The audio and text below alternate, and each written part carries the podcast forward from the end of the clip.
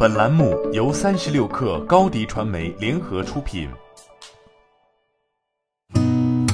八点一刻，听互联网圈的新鲜事儿。今天是二零二零年四月三十号，星期四。您好，我是金盛。未来昨天与战略投资者签署关于投资未来中国的最终协议，并与合肥经济技术开发区就未来中国总部入驻达成协议。此外，未来将向未来中国投资四十二点六亿元人民币。交易完成后，未来将持有未来中国百分之七十五点九的控股股份，战略投资者将合计持有百分之二十四点一的股份。合肥也将对未来中国总部的设立以及后续研发与制造基地的建设给予全面支持。据汤森路透报道，京东正在寻求一笔二十九点一亿美元的在岸离岸五年期贷款，用于物流业务的开发和再融资。渣打银行是此次融资的法定牵头安排人。对此，京东方面回应称，消息完全不实。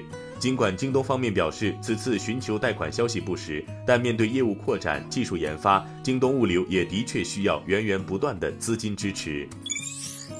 三十六氪从多个信源处获悉，潮流百货零售品牌泡泡玛特已于日前完成最新一轮融资，由华兴新经济基金和正新股资本领投，融资额超过一亿美元。接近人士透露，完成本轮融资后，泡泡玛特最快于下个月就将向港交所递表申请上市。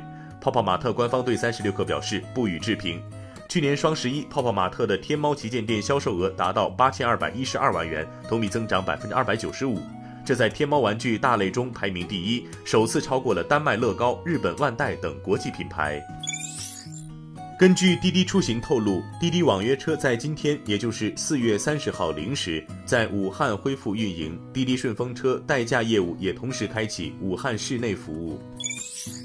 国家电影局召开电影系统应对疫情工作视频会议，会上，国家电影局局长王晓辉表示，疫情短期内给电影行业带来的直接经济损失巨大。目前估算全年票房损失将超过三百亿元。会议表示，将推出一系列帮扶政策，包括落地财税政策细则，鼓励担保和保险机构加强融资支持，对电影院给予特殊扶持，积极协调出租方减免租金，推动电影专项资金给予贷款贴息，支持各地购买发放电影票券等。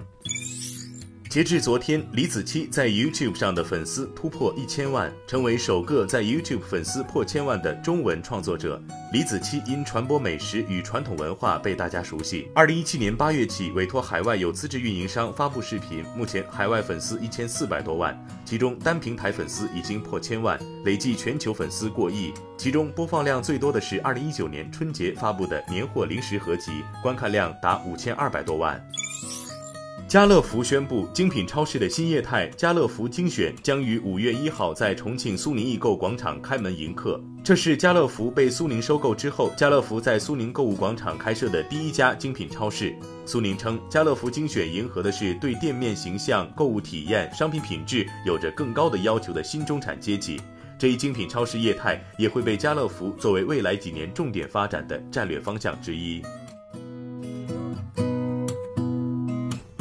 好，今天咱们先聊到这儿。编辑崔彦东，我是金盛，八点一刻，咱们五一假期之后再见。